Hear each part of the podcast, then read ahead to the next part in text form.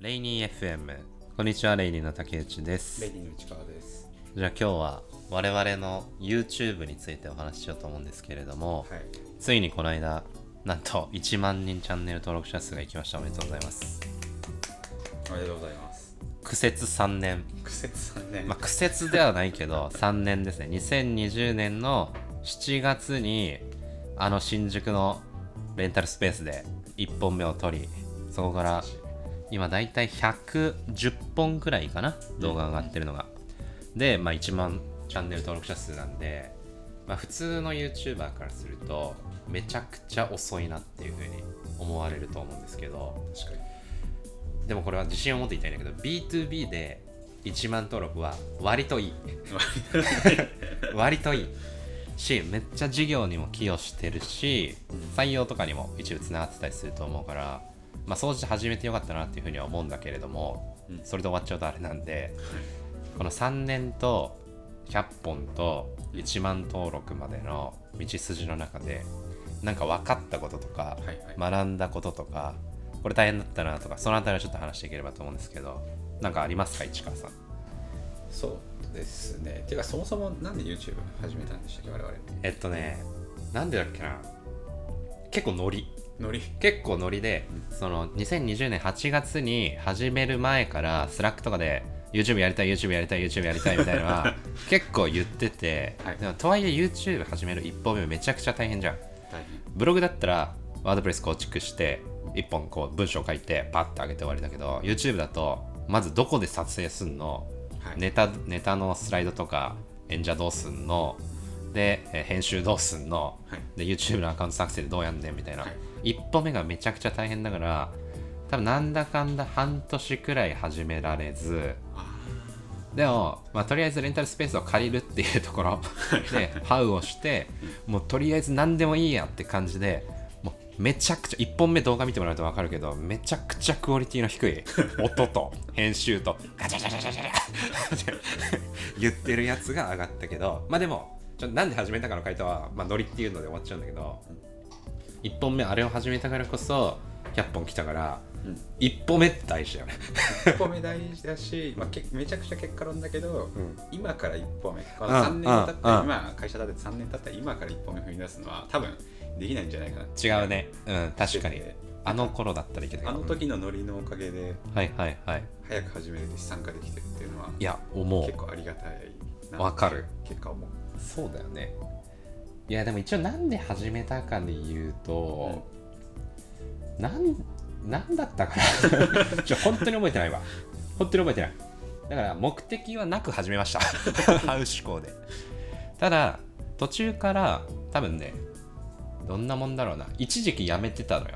うんうんうん。なんか最初の方バーって出して多分34ヶ月か半年くらいうん。出して、でそこから停滞してうん。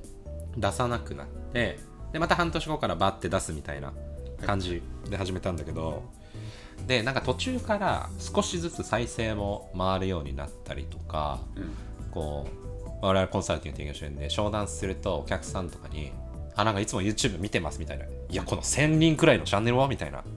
経験があって意外と数字上は別にめっちゃ回ってるわけでもないしめっちゃ登録者が多いわけでもないしめちゃくちゃ Twitter とかで言及されてるわけでもないけど意外と寄与してるなみたいなその特に毎回我々の発信を見てくれてる人にこう温度感を持ってとか信頼感を醸成するにあたって声とか顔とか、まあ、顔マスクかぶってるけど があるのは大事なんだなっていうのを気づいてそこからはもうとりあえずやるみたいなはい。週1本淡々と出し続けようみたいな感じでやったよねうんうんうん。あでも週1本出し続けるように出し続けられるようになったのは編集を外注したからじゃない？あこれ言った方がいいんじゃない？最初お前が編集してたじゃん。そうそうそのそこのちょっと話しようよ。うん。一番初め自分で全部もうカットからテロップ入れてやつよね。音楽入れて、うん。顔にマスクかけてっていうはいはいはい。対応してて、何本何分くらいかかるんだあれ1本。えー、10分の動画だったら多分34時間ぐらいはいやめちゃくかかってた気がすごっ、うん、する喋るだけ。マスクかけるのが 処理が重くてめんどくさいんだよなあれ本当に。いや当時はねいろいろ副業とかそういうこともありましたので。そうそうそうそう、そうですね。外注できるようになったのめちゃくちゃでかいし。でかいね。まああと演者としては浅井が加わってあそうだね。分散されたっていうのもあって。最初は自分が竹内がずーっと作ってたけど途中から浅井しかもマスクなしの浅井が 登場してねこわ代わり番号でやっていくから確かにね週1本出すって言っても月に3本だけ取ればいいから、うん。割とねそこは回るようになってるね。あと YouTube のなんだろうスライドというか、うん。話す内容を決めるのもだいぶ早くなったかな、スピード早くなった。それはあれだね。結構コンサルを続けてってお客さんとの商談の数が増えたりとか、まあ担当しているプロジェクトの数も増えるから結構お客さんの生の声みたいなのを聞く機会がすごい昔よりは増えたなと思ってで当時インターネ入ってたこととかもやってくれてたけどその声を一箇所もうスプレッドシートにまとめててその中から選ぶとかあとはなんならインターン生がリサーチしてくれてうん。こういうテーマだと多分見てくれる人が多いとか、はい。今トレンドになってる。例えば今だったらチャット GPT かける SEO でなんか取れませんかとか。はい。なんかそういう種をくれるから、こっちとしてはあじゃあそれであればなんかこういうこと聞いたことあるからお客さんからこういうテーマでやると良さそうじゃあスライド一発作るかみたいな感じで賞味スライドマジ20分くらいで作ってる早すぎる。マジで20分で作ってカメラの前に立って喋ってだから俺は30分。はい。そう。でもそのくらいで撮れるようになったっていうのは結構でかいかなって思ってるね。うん。うん。ここからちょっとなんかせっかくだからためになる話したいん B2B×YouTube はめちゃくちゃ相性がいいと思うんですけど実は。どう思います？えその心はまずあんまり競合がいない。はい。と B2B の情報を調べるときって人は結構こう考えるんですよ。あの いや仕事中 YouTube 見合いやろってう。んうん。三重弁出たけどお前。まあ俺長野県民なの見合いやろっていうふうに思ってるじゃん。うんでも見てる。見てる？見てるし、うん。まあ、仕事後とかにこうじゅ学習してる人も多いから、意外と B2B でがっつりインハウスでやってる方とかは YouTube を見てるんだなっていうのに気づいた。うん。だからみんなじ YouTube なんて見ないからブログとかメルマガがいいだろうって思ってるところを動画っていうフォーマットを作って届けることによって競合がいなくて届きやすいっていうのが一つと、うん。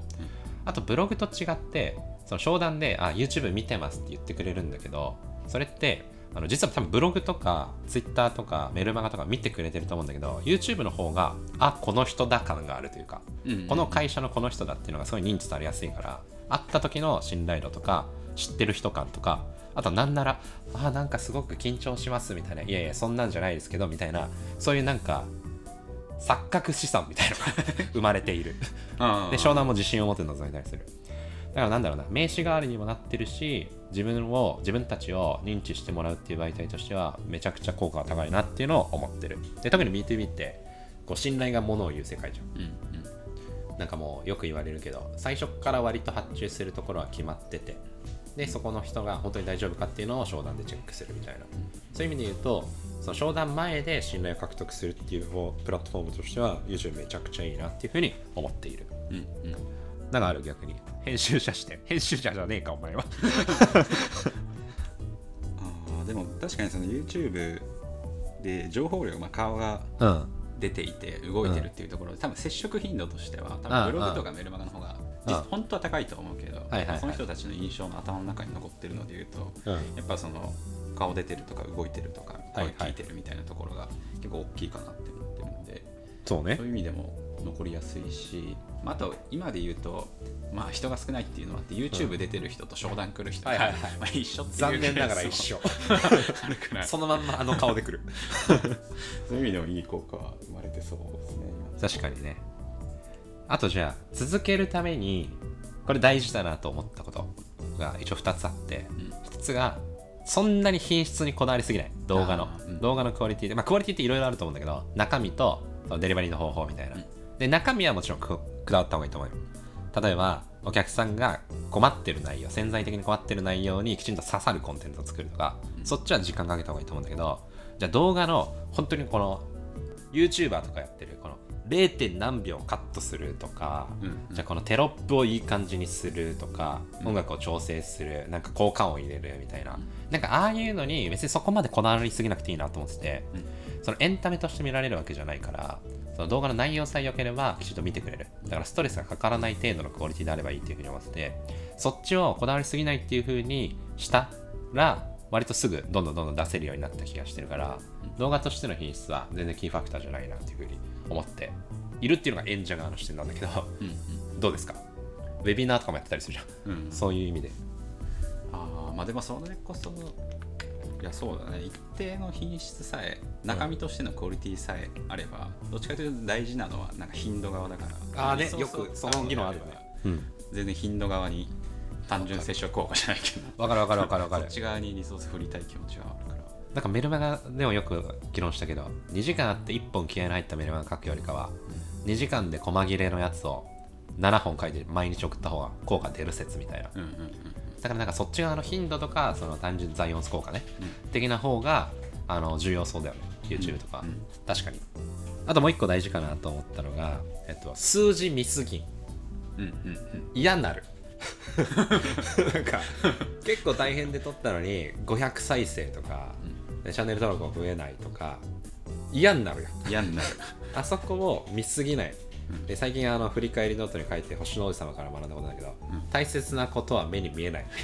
でアトリビューションは、あの YouTube クリエイタースタジオみたいななんかあのなんかあるじゃんアナリティクスみたいな。あるね。あそこには見えない。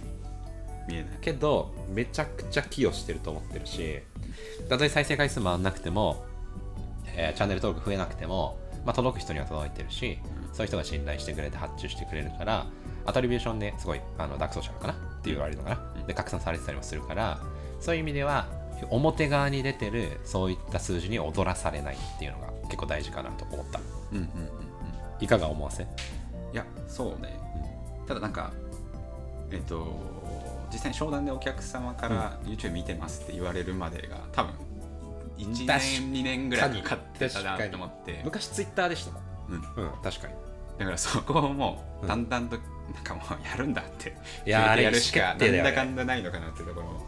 でも何でもそうだよね。うん。そうなんか我々 SEO コンサル提供してるから特にそうだけどさオンドメディアとかも3ヶ月目で数字見たらもうやめよってなるもん。うんうんコストセンターでしかないし費用対悪いと思っちゃうから、うん。でももう1年はやるって決めてそのやる中で決めた優先あ決めたリソースの範囲を正しい優先度で淡々とやっていくみたいな、うん。答え合わせは1年後みたいな。